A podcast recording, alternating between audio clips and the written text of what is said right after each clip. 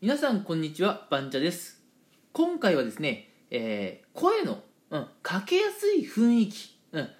こういう人はね一体どういう特徴があるのかっていうのをね少しお話ししていこうかなと思います、うん。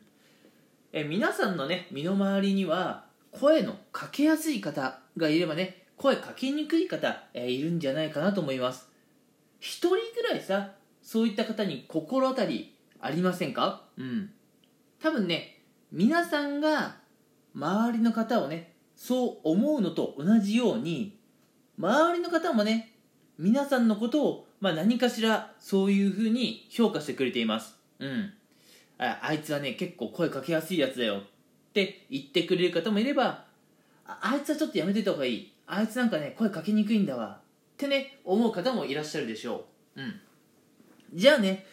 その声かけやすいかけにくいっていうのはどうやって決まってくるのかっていうのをね今回のお話のテーマにするんですが正直ねあの人は声かけやすい人か声かけにくい人かっていうのは外見じゃ分かんないんですよ。例えばね一見こう怖そうな顔をしている人なんだけど声をかけたらねたちまちこう表情が明るくなってうんあのすごい話も弾むしねうん一見ねあの声かけにくそうだったんだけど声をかけてみたらすごい話しやすかった。っていう方もいれば、うん、一見ねあの、まあ、来るもの拒まずっていう感じで結構ね親しみやすいような雰囲気があるんだけど実際声かけてみたらあれ？ちょっとこの人気軽に声かけられないような人だなって思うこともねきっとあると思うんですよ、うん、なので声かけやすい人か声かけにくい人かっていうのは一発目じゃ初見じゃ分かんない、うん、これってね実際声をかけてみてうん話しかけてかけてみてね、うん、その経験値をもとにあの人は声をかけやすい人かけにくい人っていうのは決まってくるんですね。じゃあ声かけやすい人の、あのーまあ、特徴っていうのはどういうものなのかってとこなんだけどこれねあの声をかけた直後注目してほしいんですね。例えば皆さんがいて今皆さんが A さんに声をかけようとしている。そういうシチュエーションを考えてください。皆さんが A さんに声をかけた時この A さんがなんかあの高めのトーンでね第一声何か発してくれたらこの人はあの声かけやすいなという特徴のある方です、うん、逆にね皆さんが A さんにこう声をかけてね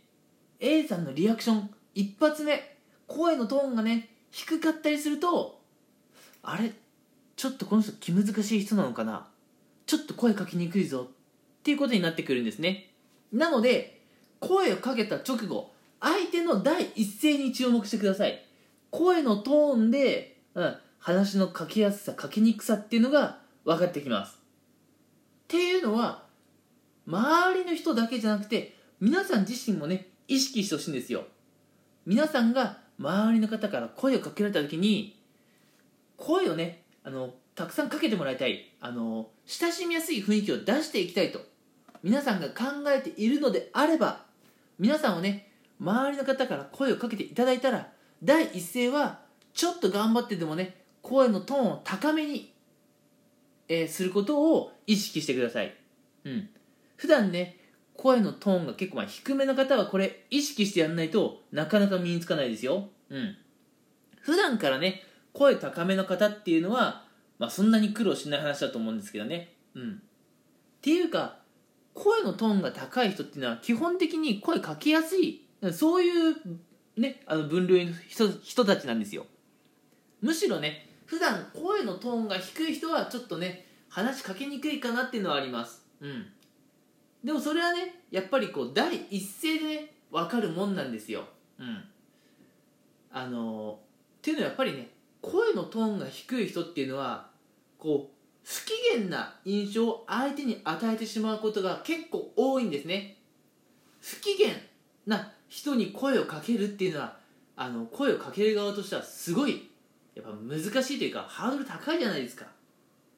いや我々だってね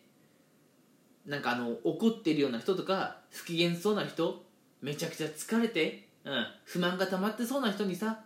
声かけるのってちょっとためらうじゃないですか。それと同じなんです。声のトーンが低い人っていうのは実際怒っているか実際不機嫌なのかねよくわかんないですけども声のトーンが低いっていうだけで周りにそういう印象を与えちゃうんですね。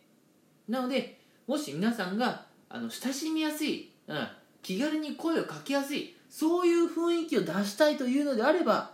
第一声声のトーンは頑張ってでも上げるべきです。